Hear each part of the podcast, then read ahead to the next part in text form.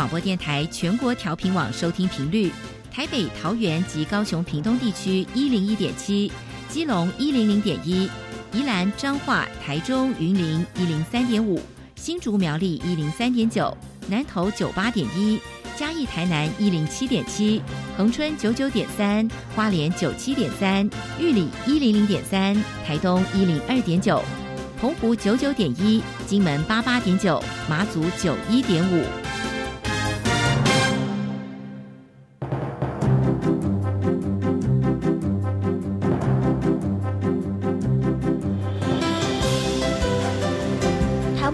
要怎么做，才能使孩子面对未来的社会呢？当我们期待学习者改变的同时，也期待教师的教学方法跟着改变，家长的观念也一起改变。一起携手，协力同行。于林校长带您探索自发互动共好的十二年国教新课程，听见台湾教育的改变。欢迎收听《国教协作向前行》。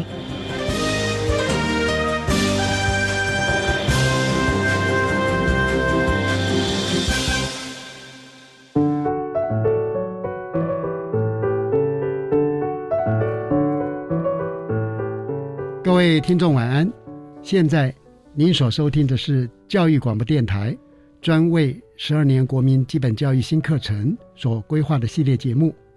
这个节目固定在每个星期三晚上六点零五分为您播出。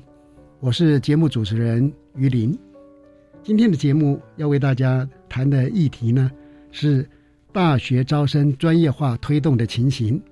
我们很高兴邀请到。国立中山大学郑文副教授和静宜大学林家珍教授到电台来跟大家分享。首先为您介绍的是国立中山大学的副教授郑文，郑教授他是美国德州大学阿灵顿分校实验心理学的哲学博士，目前呢也是我们教育部大学招生专业化发展示范计划的主持人。郑文副教授您好，主持人好，各位听众朋友大家好。接着为您介绍的是静宜大学的特聘教授，也是校务顾问的林家珍教授。林教授是国立交通大学资讯管理学的博士，目前呢，呃，也是我们教育部大学招生专业化发展示范计划的协同主持人，也在静宜大学担任特聘教授的工作。呃，林家珍教授您好，主持人晚安，各位听众晚安。呃，因为啊，我们台湾只要有大学。入学制度方式的改变，那么就会产生社会大众的关注。那这个关注的方向呢是比较有趣的哈。比如说像招生专业化这件事情，我们有提到说，哎，要更精准的来判断孩子的能力，因此就会有尺规。这时候有两种不同的声音，有一种是说，哎，你应该把尺规公告的越详细越好，因为这样呢我就知道怎么准备嘛。但另外一种想法是说。你干嘛公布的这么详细？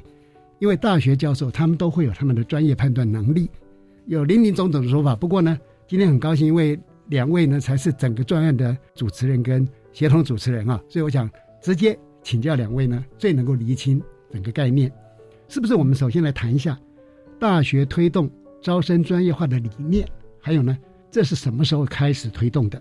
我想是不是就请我们计划的主持人，就是郑教授来为我们说明。嗯，谢谢主持人的提问哈。这个问题事实上也是很多家长跟同学都很关心的一个题目。大学招生专业化这个理念的产生，事实上跟我们现在课程的改革、十二年国教的推动有很大的关联性。嗯，那因为这个课程的改革，学生的学习内容跟状态不太一样了，然后我们的考招就是考试跟招生这个地方也跟着联动。嗯，那我大概说一下主要的不一样，会是在我们过去事实上学生高三的时候，他先考了。我们的学测开始寒假的时候，然后三到五月的时候，他们可能就开始准备所谓的繁星啊，然后个人申请等等的作业。但是在之后一一一年的时候，我们这个考招会做一些改革。第一个是在时间上的调整，就是学生的学测还是在寒假的时候，但是我们的招生作业，特别是个人申请的招生作业，会延到五到六月。那它主要的设计是希望可以维持高三下课程的一个完整性啊。这是第一个部分，所以在学生个人申请这个时程上是缩短的，就是在大学的作业跟学生的准备的时间上是会，嗯，大家呈现资料的时间上会是缩短的。对，那第二个部分呢，就是因为课程的改革，所以学生的学习状态也不一样了。在嗯这一波十二年国教新课纲的改革上面，除了嗯我们所谓过去的一些布丁课程，然后它还有一些加深加广的课程，还有校定的课程的部分。强调的会是学生学习上，希望他可以更多元。在这种更多元的状况之下，过去的考试可能没有办法考出这样所有的能力。这些能力，如果我学生培养出来，我们要从哪边可以看得到呢？那在我们这个招生专业化的计划里边，我们会特别强调，学生在个人申请这个入学管道的时候，他呈现的书审资料上面，我们怎么样？大学端可以看出来学生这种。多元的能力，嗯，因为在我们新课纲推动之后，的确孩子他的学习的广度哈，跟多元性会更强。嗯，那当然我们希望说，呃，不只是孩子只是想到说我升大学，他要想到说他大学毕业之后，这些能力还能够帮助他在未来生涯发展能够呃表现的更杰出啊。对，是的。那么当然我们也会想进一步了解大学招生专业化，他办理的这个目的跟目标在哪？是不是也麻烦郑教授来说明？好，谢谢。嗯，如果我们把这个我们计划的目的跟目标讲的比较单纯一点、比较简单一点，那我可以说，它会是针对个人申请，然后学生所提供的书审资料上面，请大学端各个学系，它设计一套可以审查学生书审资料的尺规，就它的评分的标准。但是事实上，在后面带出的几个其他的目的。第一个是在审查上面，我们希望大学端大学老师在评分上，他有一个比较可以互相，就是大学老师之间可以互相沟通，比较客观的一个审查依据，不会说，哎，这个老师他可能看了学生他给了九十分，但是其他老师给他七十分，这个差距到底怎么来的？的确。那如果我们有一个比较客观的依据，就是这个评量尺规的时候，我们就可以来探讨说，哎，到底是在哪一个面向上面的评分，你看的这个老师看的跟另外一个老师看的可能不一样。对。所以这是第一个部分，希望在审查上面我们可以更具有一个标准化的作业流程。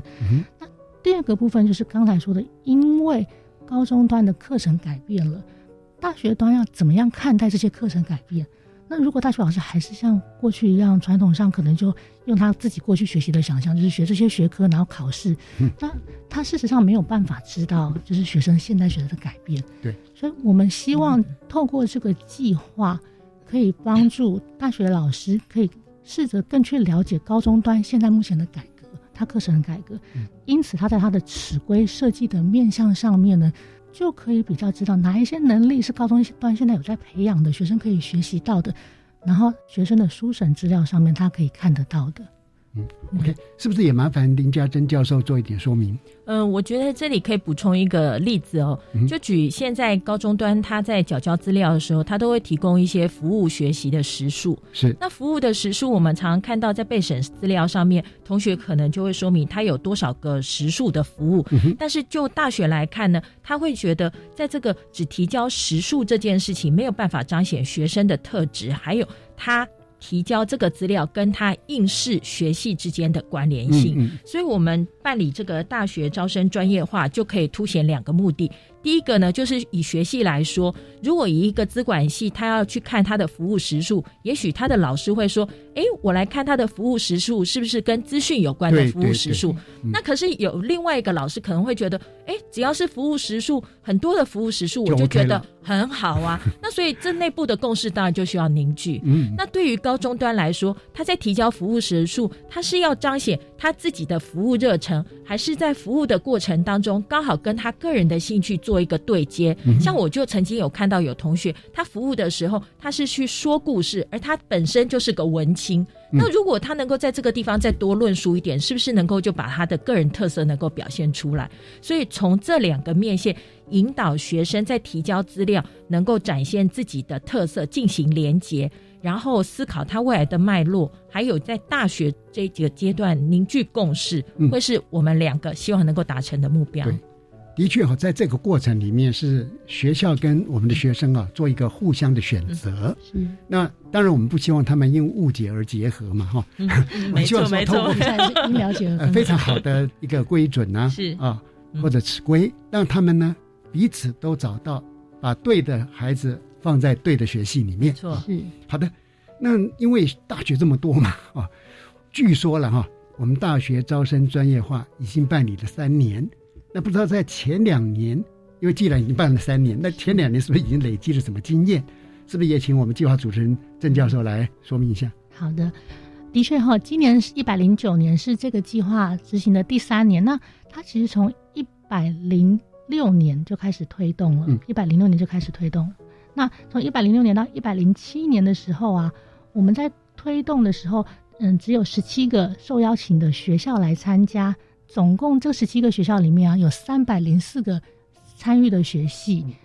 在这里的我们第一期推动的时候，我们是强调说，学校在书审上面它有一个词规的定定，它要先定定一下它的评量准则，然后让老师们就是系所内的老师们可以互相沟通，然后来看看学生的能力。第二个部分呢，就会强调说，希望可以开始跟高中端互动，了解高中课程的一些进行。这个主要的目的是希望可以。先让大学端跟高中端有一些接轨跟互动，然后到一一一年的时候，因为一一年我们刚好是这一次新课纲的学生要入学的年份，对，第一届，对，所以他会有一个先从这边开始建立互动的机制，然后到一一年的时候就可以有很好的一个转换。嗯，那所以我们这样的话，其实是可以说超前部署了。对，是的，是的，是的，一百一十一年才用这个新制。但是我们从一百零六年开始就已经启动了这个计划。对，没错，是的。那而且它还会再持续接轨到一一年这个计划原则上，就教育部目前的说法是，还是会再继续推动的。嗯，对，是。好的，那林家珍教授是不是也也有一些说明？以我办理中区担任召集人的这个角度来看呢，就是呃，以整个全国的规模，当然就如郑文教授呃说明，那那以每个区的情况，当然就各不相同。以中区来说，当我们第一年就有三个学校，那第二年有两个学校，第三年推动到九个学校，那每一个学校里面有会有不同的样态。所以呢，呃，其实这个计划它是从一个学校里面有一个先期的启动。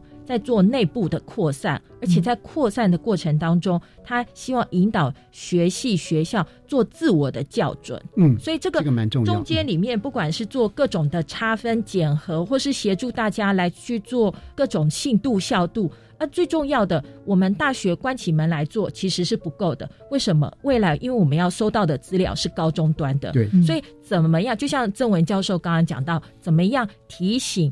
大学要跟你的生源高中善尽沟通了解，然后还有把你的尺规精神进行传达，这个都是我们在这个三年计划里面逐步推动的一个重点。对，我觉得这个计划呃算是相当有节奏在进行嘛，因为从一开始的十七所到目前已经六十二所。有一千三百八十二个系啊，通通都参与啊，是的，没错，这也是一个很艰巨的工程，确实 非常的艰巨。那是不是呃，也请郑文教授谈一下哈？就目前大学招生专业化它办理的情形。是，陈荣主持人刚才所说的哈，我们一百零六年开始第一期十七个学系，然后到第二年增加了十三个学系之后变成三十所，嗯，那今年到第三年又增加了三十二所，总共是六十二所，这个已经是全台湾有参与。有个人申请这个入学管道的学校都已经纳入了，嗯，所以我们总共六十二所学校，一千三百八十二个学系都在这个计划之中。那我们目前在现在这个阶段的推动重点呢，就是包含了几个。第一个部分呢，就是在协助各个大学学系，它在审查上，个人申请的书面审查资料上面，能够产生它的一个评量尺规，一个评量的准则。嗯，那。嗯，在这个平量史规在要能够设计的，嗯，设计的完善之前，他需要跟高中端做很好的互动，了解高中的课程，了解高中如何培育学生的能力。那同时，他也要知道自己系所，就是大学端的系所，他需要招收的学生具有哪些能力。那在这个情况之下，他就可以比较能够在他史规设计上能够做好他等需要的学生能力是什么，然后他要看哪一些高中可以提供的资料，然后看出这样的能力。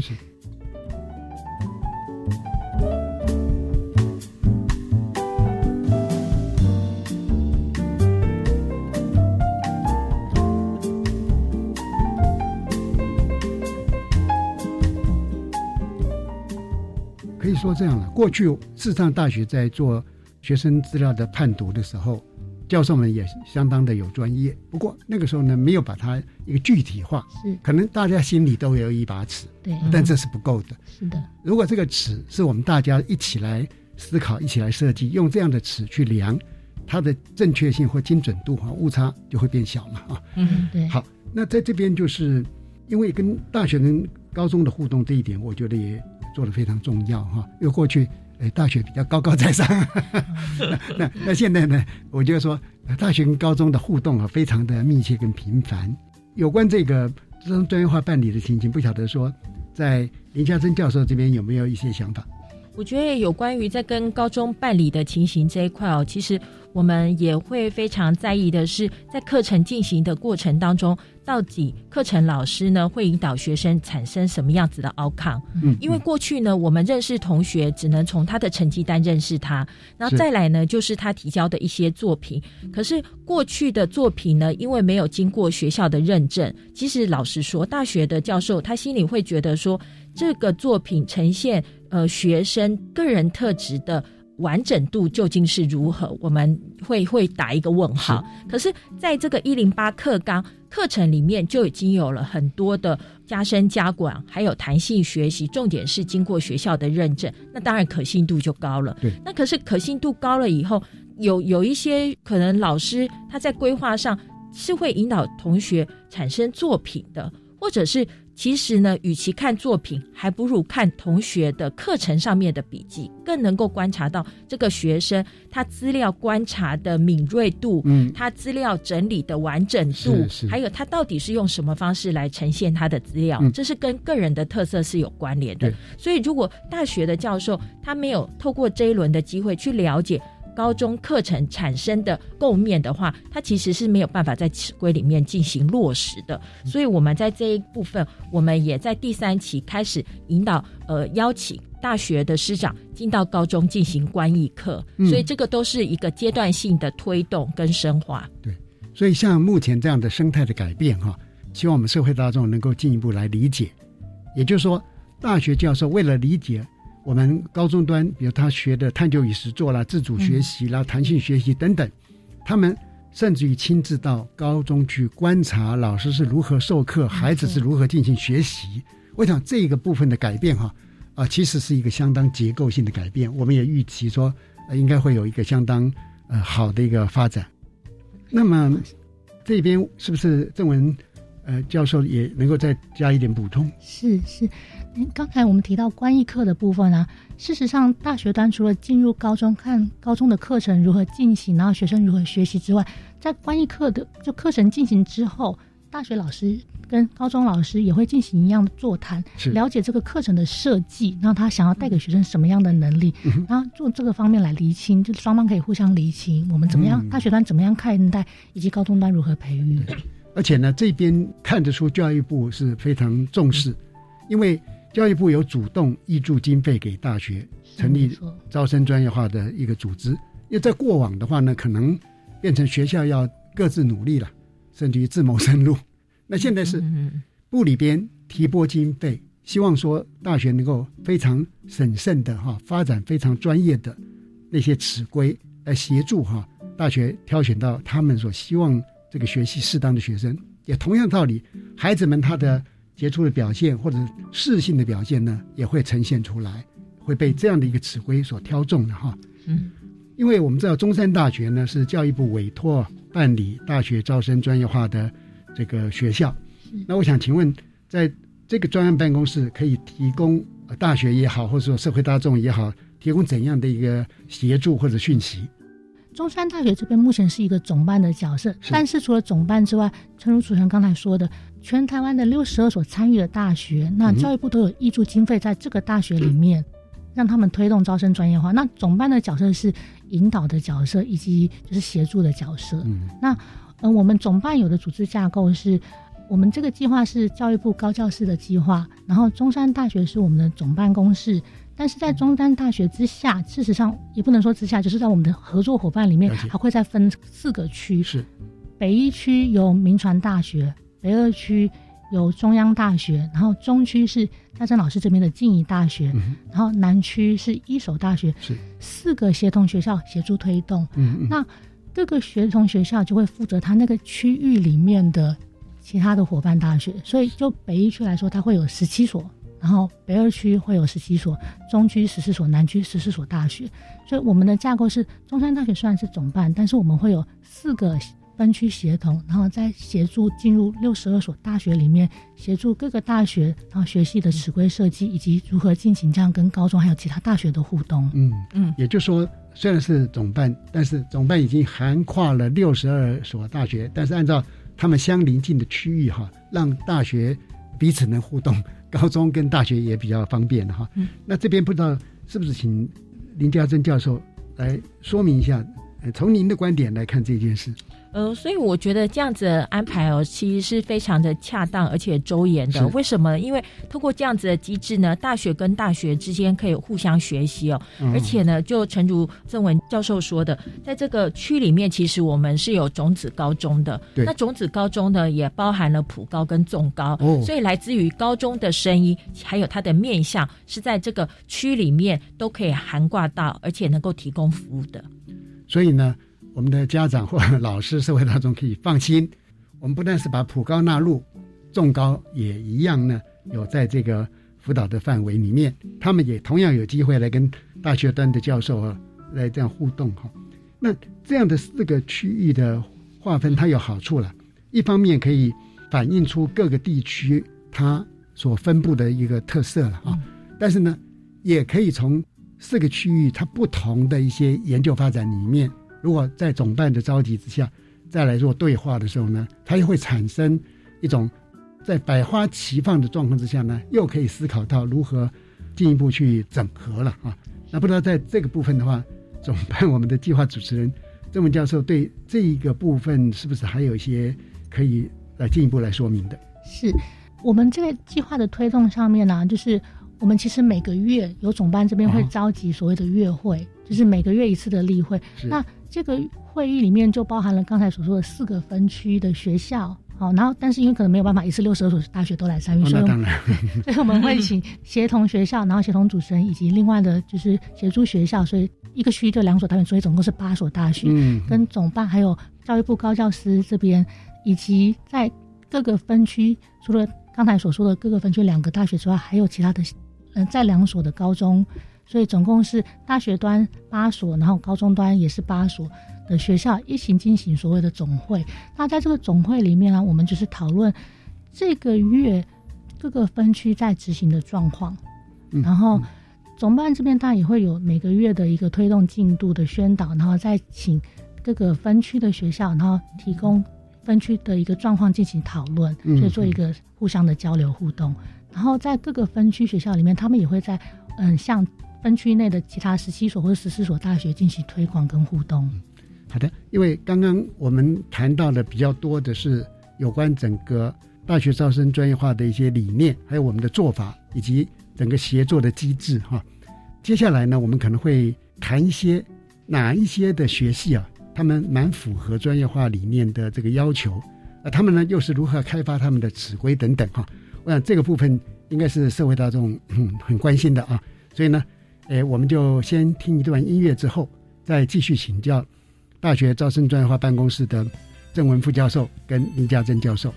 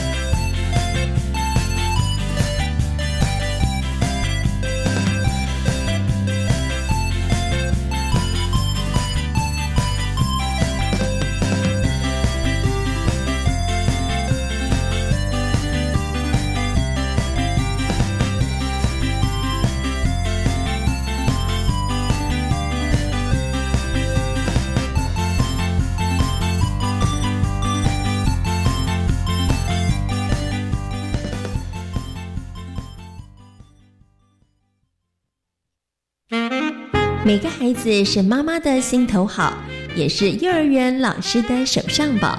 无论妈妈还是老师，都用满满的爱陪伴孩子们成长。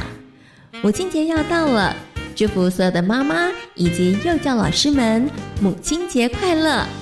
每个礼拜四晚上六点零五分播出的《遇见幸福幼儿园》节目，让我们一起成为育儿的好伙伴。干杯！来，干杯！喝完回家了。爸爸天天喝酒打牌，妈妈负气离家，我还有年幼的弟妹要照顾，我不知道该怎么办。如果你有家庭、亲子沟通或自我调试等问题，欢迎打电话给家庭教育咨询专线四一二八一八五，让专业职工协助您找出更多处理的方法。以上广告，教育部提供。听过逆风计划吗？十年来，我们帮助过那些失学、失业、找不到方向、背负学贷的逆风少年。你随手投入的零钱，都是希望的种子，撑起在社会上成长茁壮、拥抱梦想、重回正确跑道的逆风少年。欢迎到全家便利商店，用爱心零钱帮助逆风少年。我们是台湾弦乐团，我们都在教育广播电台。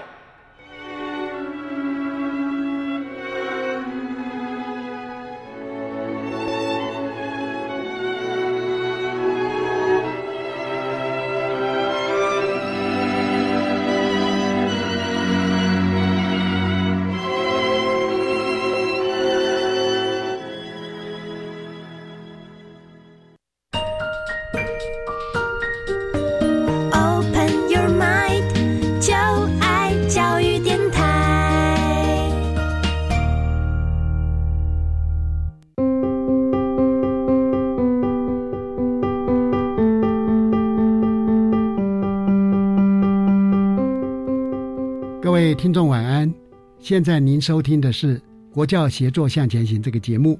今天我们探讨的主题是大学招生专业化推动的情形。我们邀请到的是国立中山大学郑文副教授跟静宜大学林家珍教授，两位教授呢都是大学招生专业化的计划的主持人跟协同主持人。刚刚我已经谈到说，到底哈有没有哪一些学系，他们目前开发的尺规？或者那个方式呢是比较符合我们专业化理念的需求的，是不是这个部分？我们是不是请林家珍教授先来举几个实际的例子，让我们理解？嗯，我觉得在尺规里面哦。它其实还有非常重要的一点是，有些学生的能力呢是在过去考试里面其实是没有办法呈现出来的。所以我这里举几个例子来说，举例来说，以大传系来说，他可能需要的是呃邀请到的是学生，他对于文字、影像上面是更有敏感度的。可是这个可能呃文字的敏感，也许国写里面可以勉强可以平量一 二，可是影像上面的敏感，我觉得这个可能就有困难度了。那如果资传的话，过去我们就觉得啊，它就是资讯跟传播的结合。可是呢，美感呢可能非常重要，但是我们没有办法问同学几个问题，然后在口试的时候来立断它到底具不具美感。可是如果在他的加深加广课程，还有弹性学习的课程的里面，同学能够呃刚好对美感是呃有体验的，然后有兴趣的，而且他在呈现作品上面能够展示的话，那当然审查老师就会知悉一二。对，那或者是说像会计系，呃，通常很多高中都会反映说，哎，我们没有相关的社团，那那要怎么去念气管系，怎么念会计系呢？可是说穿了，气管它就是。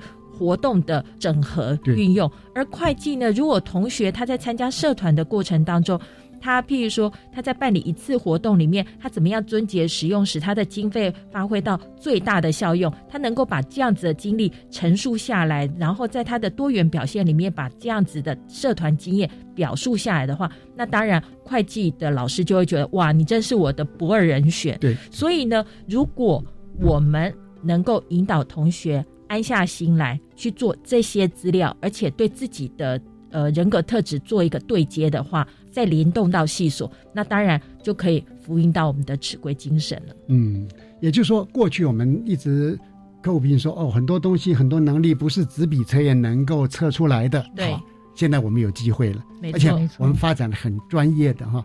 那这边是不是也请郑文副教授也举一些例子来给我们分享？是。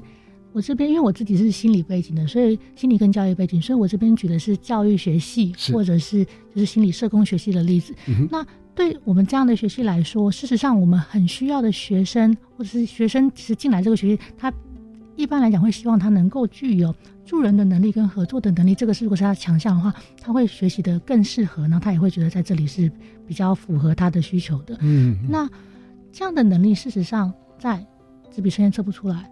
那如果我们是用面试的当下，其实你用口头的回答，其实也看不太出来太深入的这个状况。对对。所以我们会希望从书审资料里面，学生过去他的社团参与的经验，或者是他的服务学习的一些状况，然后在他的阐述之下，我们也看出来他具有这样的一个能力。嗯。所以哈，呃，我觉得说，现在我们的高中生或者我们的家长哈，呃，观点也可以稍微做一点调整，因为比如说社团，我们以前认为哦，你们就在玩。他除了玩之外，他也培养孩子很多不同的能力。更重要是什么？看得出他是不是喜欢，他的性向在哪个方面啊？因为因为要考试的科目就是你一定要学。可是有一些，哎，考试不考，可是还那么喜欢，他这么投入，甚至于他从里面展现出他的才华，哇，这是我们更需要注意的啊，林教授。我刚刚想到一个非常好的例子哦，曾经有一个呃学生呢。他在他的自传描述的时候，他就写了他是热舞社，可是他写了一个副标题，他就说他有解决问题的能力。那我就会觉得哦，热舞跟到底有什么关联？这实在太有戏剧性了。所以呢，他就说，因为呢，他知道他是一个比较内向的小孩，哇，所以他发现了他们学校的热舞系呢，热舞社呢是需要年底呢都要上台做成果发表，对，而且一个人要独舞。是，所以他利用这种方式来改善自己内向。嗯，所以我会觉得说，也许大家会认为在高中还没有办法定性，还不知道你到底以后要念哪一个学科。但是呢，不管你念哪一个学科，解决问题的能力都是非常重要的，有毅力的去探讨也是非常重要。而在这些你学习的这个加深加广过程，或是弹性，或是社团，嗯，你都可以透过自省，把自己的特色展现出来。我觉得这个也是我们希望透过尺规，然后来跟高中互动的一部分。嗯，那个例子还蛮棒的，因为他不一定要将来当舞者，对，没错。但是他懂得自己安排一个自主学习的计划，没错。而且呢，这个计划呢，还可以调整自己性格上的一些比较稍微弱的那一环哦。哇，这个太棒了。好，那我想请教两位教授哈，你们有没有思考过，就透过我们招生的专业化？会带给高中跟大学有怎么样的一种转变？是不是我先请林教授来回应？好的，其实哦，我一直在想说，到底希望能够带给高中什么样子的转变呢？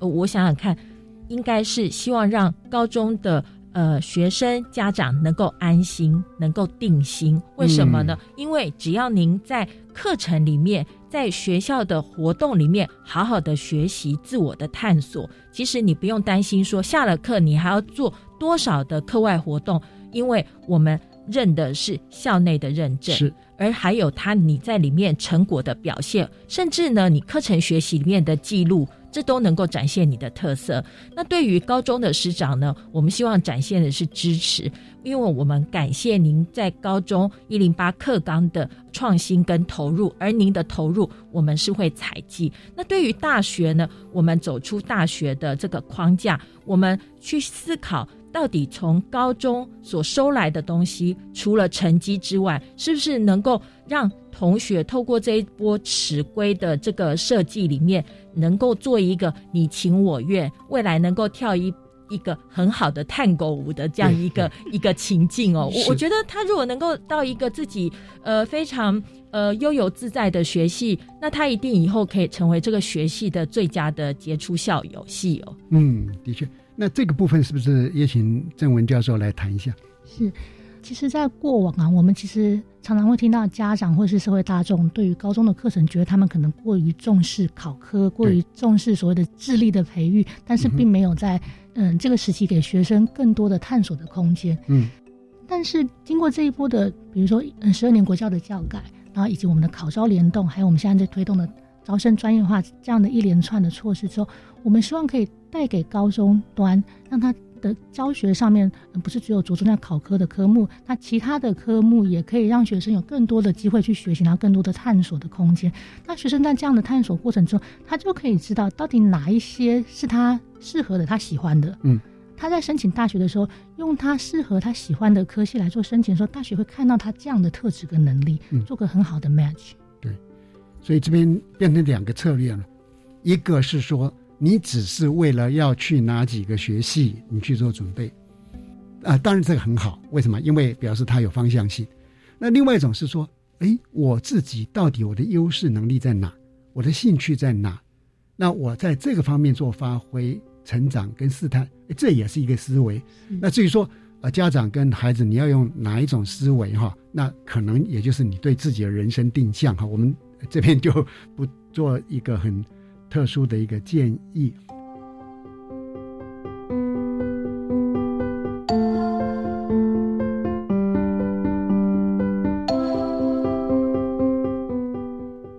因为两位都是在这个计划里边扮演重要角色嘛。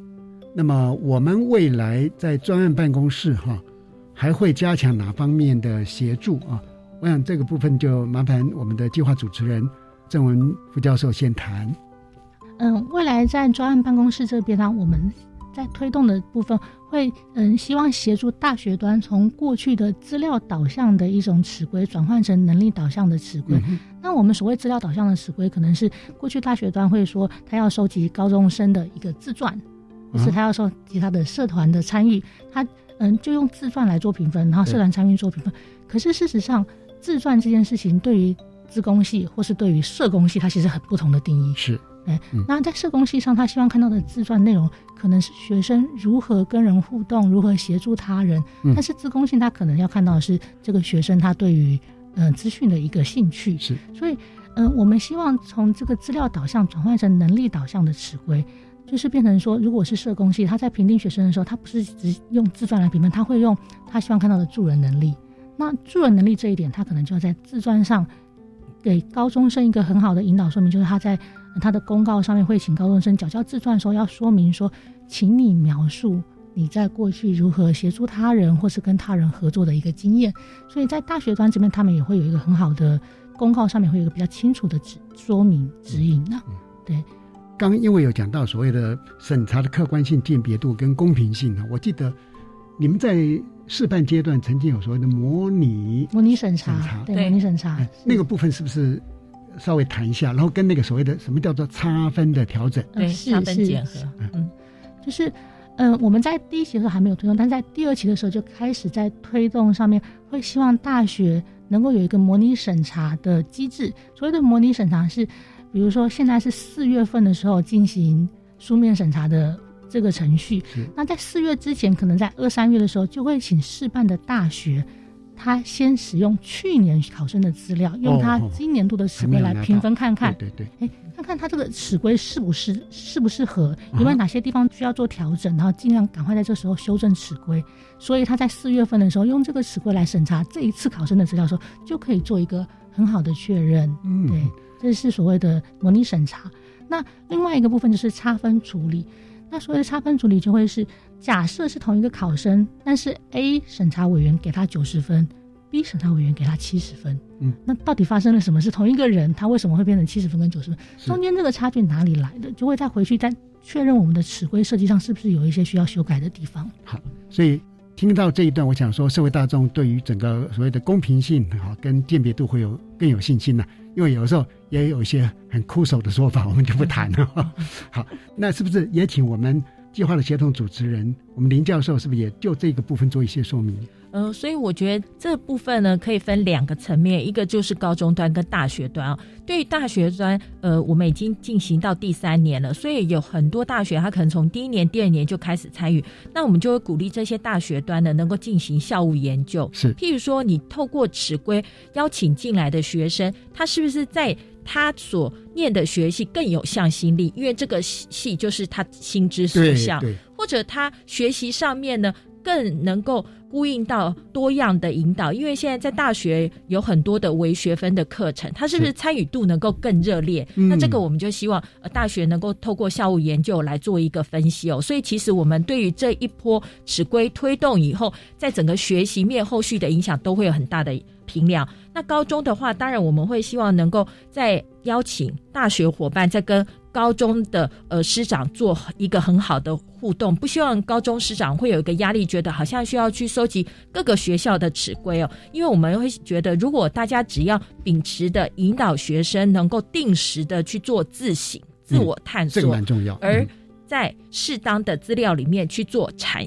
述，阐述你专业能力跟系所的对接，或是阐述你人格特质上面的特色，那其实就算你没有。逐一的去收集各个大学的尺规，其实也不会有太大的偏差。更重要的是，大学一定会在我们这波推动过程当中，跟高中伙伴来做一个良好的互动。所以，高中的声音，大学里面听得到，而大学也会进行了支援跟共备共学的这样一个活动。太好了，我想最少我们社会大众跟家长、老师，就不要去很担心，急急忙忙把全国。六十二个大学，一千多个校系，它的尺规通通收集，再整合分析。不，其实不必要这样子做哈。OK，因为两位对这个主题的参与哈，或者两位对整个教育的发展都做过很多贡献，是不是也请两位呢为我们今天的访问做个总结？首先，请郑文副教授。那因为我们今天主题是在谈的大学招生专业化嘛？对。事实上，大学招生专业化需要，嗯，要协助大学的是让大学可以。挑选到适合他的学生，学生的特质。可是，其实我们换个角度来想，那学生应该可以做的是，他在高中端的时候就可以慢慢的试探，到底自己适合什么。因为，因为我自己其实辅导背景，我会认为适性发展这件事情非常的重要。对，对，您到底是怎么样的一个人？你的特质是什么？你适合什么样的一个未来的进路？这个学生如果可以在高中端。透过我们现在的课程改革，能够多多了解自己，他在多元选修，然后其他的课程或是社团参与上面，可以知道自己到底适合什么，了解自己是个怎么样的人之后，在未来的校系选择上面可以做更好的 match。除了大学端可以挑到他适合的学生，学生自己也可以进入他更适合的学习。谢谢。呃，接着请林家珍教授来做一个总结。好。我觉得未来啊总是不可预知的，就像我们在过年的时候，我们根本不知道会有新冠肺炎疫情的来临一样。所以，我们这一波真的就是希望同学能够好好的自我探索，然后培养自己的应对跟呃自主的能力哦。应对跟自主的能力，才能够自己规划自己的未来。所以在做尺规的推动的过程当中，我们希望能够起一个很好的沟通平台，让大学能够阐述他的择才理念，而高中能够借此来评估他自我的特质是不是能够跟。大学来做一个对接，那家长跟同学其实不用太忧虑，因为不管是在教育部或是大考中心，大家都准备了非常多的素材来陪伴大家走过这一个里程哦。所以在大考中心其实也有大学选材及高中育才的系统，那欢迎大家未来可以好好的透过这个系统来进行一个使用跟试探。是，未来我们希望经过这样的一个专业招生，使得进到大学学习的每一个学生哈。他都认同这个学系，同时他也会在这个学系表现杰出，为他生涯发展扎下非常棒的根基啊！今天非常谢谢两位贵宾来到电台跟我们听众分享，郑文副教授，谢谢您。各位听众朋友晚安。呃，也感谢林家珍教授晚安。祝各位听众有一个美好的夜晚。好的，接着请您收听由白天主持的小单元。课纲交流道，老师、同学、家长们请注意，关于十二年国教新课纲的疑难问题与解答，都在课纲交流道。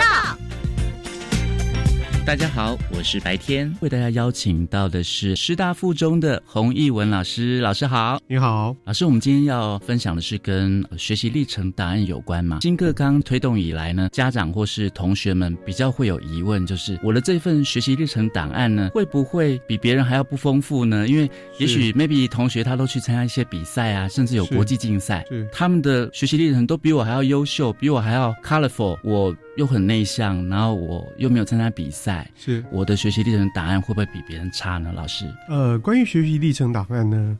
现在存在很多的误解，这个误解是来自于没有全面性的去了解学习历程档案。基本上来讲，分作四块。嗯，第一块叫做基本资料，也就个人基本资料；第二块叫修课记录，在学校修习了什么样的课程，得到的分数是怎么样；第三块才是大家认为的最重要的课程学习成果。嗯，也就是我修完这门课之后，可以拿出什么样的作品来告诉人家我。得到了什么样的心得，有什么样的想法？对，对我未来学习有什么样的影响？嗯哼。最后一项叫多元表现，也就是像你担任干部有什么想法啊，或者说你竞赛啊，诸如此类的东西。但是刚刚主持人所提到的，很多人都会担心，哎，我的是不是没有人家丰富呢？嗯，那个东西大概都落在所谓的多元表现。可是全国里面采集多元表现，多元表现有好几项。嗯，采集最多的一项。叫做自主学习计划与成果，嗯，这个不需要花钱哦。也就是说，你好好做好你自己想要学什么东西的计划，然后完成它，你就可以拿着这一份当做你很重要很重要的多元表现。嗯，可是，一般同学还是会有很多疑惑，因为那么多同学啊，我今天如果要上一个好大学，maybe 我要上台大，台大的教授也许他一定要看最 top 的表现嘛。那如果说你你是有经过国际比赛的，那当然我的排序 maybe 就是在别的同学的前面。那如果说我今天没有参加国际竞赛，然后我的学习历程档案可能就比别人逊色了，老师会不会这样子？会，大家都会有这样的疑虑。嗯，但是学校里面有一个很重要的角色，叫做课程咨询教师。嗯，他可以提供学生所谓的选课辅导。嗯。然后他手边会有一些新的讯息，比方来讲，各个大学每个科系采集的学习历程档案是不一样的。嗯，像刚刚您提到台大，台大有很多在像刚刚国际竞赛那个，他们根本不看。嗯，所以每个科系都不一样，大家要去仔细的了解每一个科系它的核心参采项目是什么。嗯，纵使像休课记录，每个学校也都不太一样。所以有的时候我会安慰学生说：“不要杞人忧天，嗯，因为那个时间点还没有到。对，先找到自己的方向，然后再去看那些有兴趣的科系，它的要求是什么，嗯哼，而不是一味的盲从。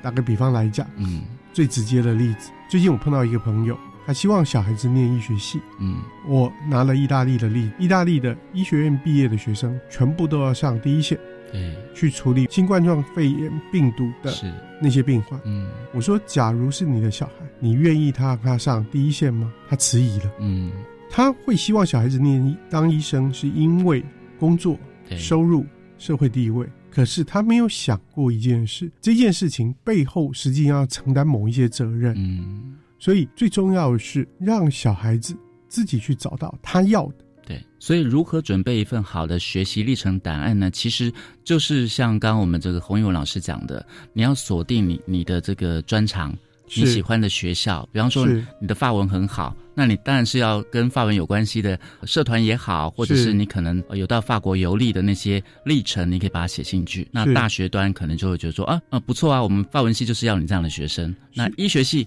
你参与过冠状病毒的这个救治。是，或者是你你有去观摩学习过实习，那我们当然就是要录取你嘛。是，可是这又引发了一些疑虑，未必要到法国去玩，因为不是每个人都有钱能让小孩子到法国去玩。是，但是他只要能在网络上，因为网络是一个免费的资源，嗯，去修习一些像 Cosa 像一免费的线上课程，或者是像 YouTube 上面有一些法文的节目，然后看了这些东西写成心得，一样可以给法文系的老师一个很好、很深刻的印象。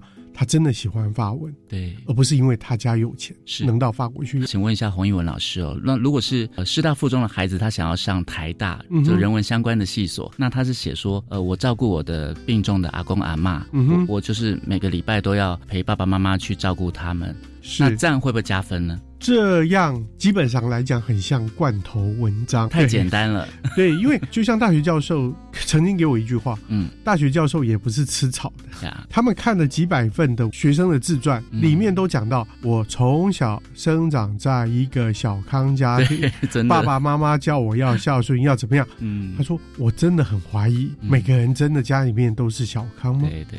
所以，学生在写自传的时候，要清楚的表达出他在那样的家庭里面有什么样的想法，受到什么样的熏陶，做了这一件事情对他产生什么样影响。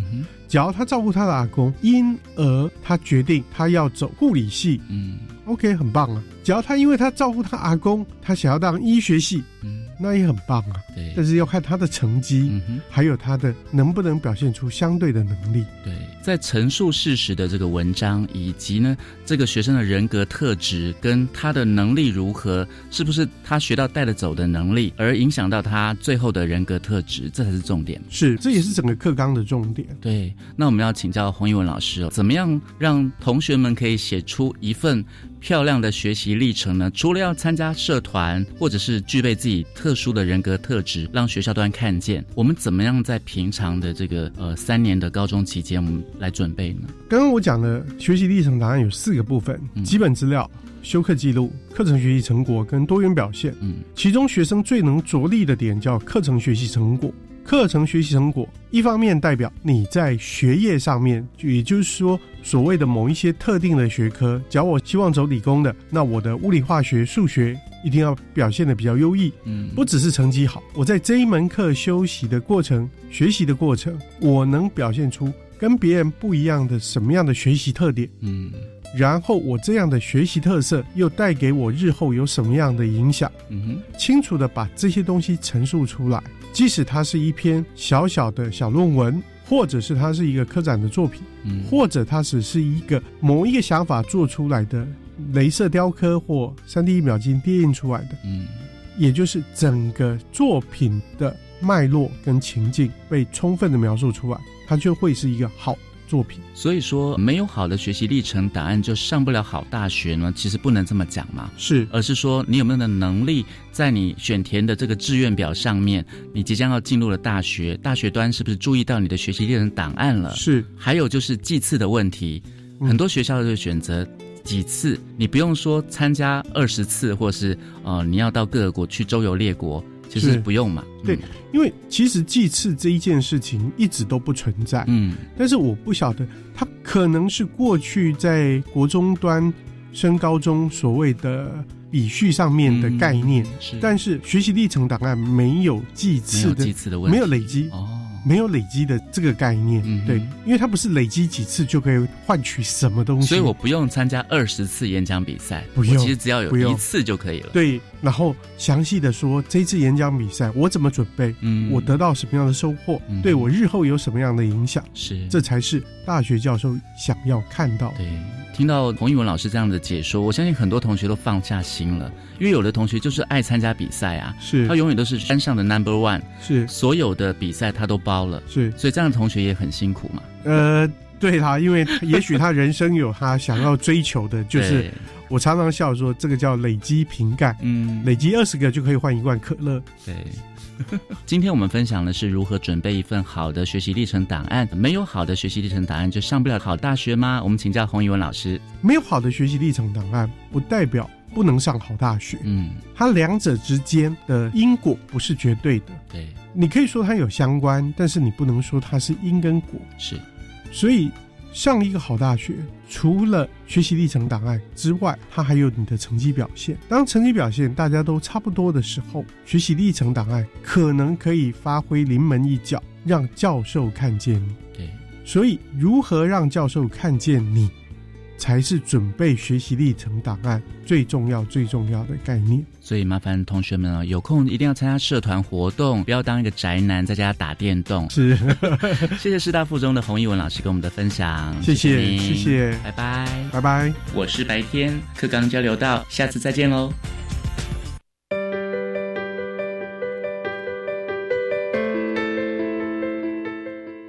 各位听众，国教协作向前行这个节目。在每个星期三晚上六点零五分播出。下星期三将由本节目另一位主持人谢若兰老师为您服务。下一集我们为您介绍的是家长如何因应学生学习历程及大学招生专业化的变革，来如何协助孩子学习。欢迎您再次准时收听，晚安。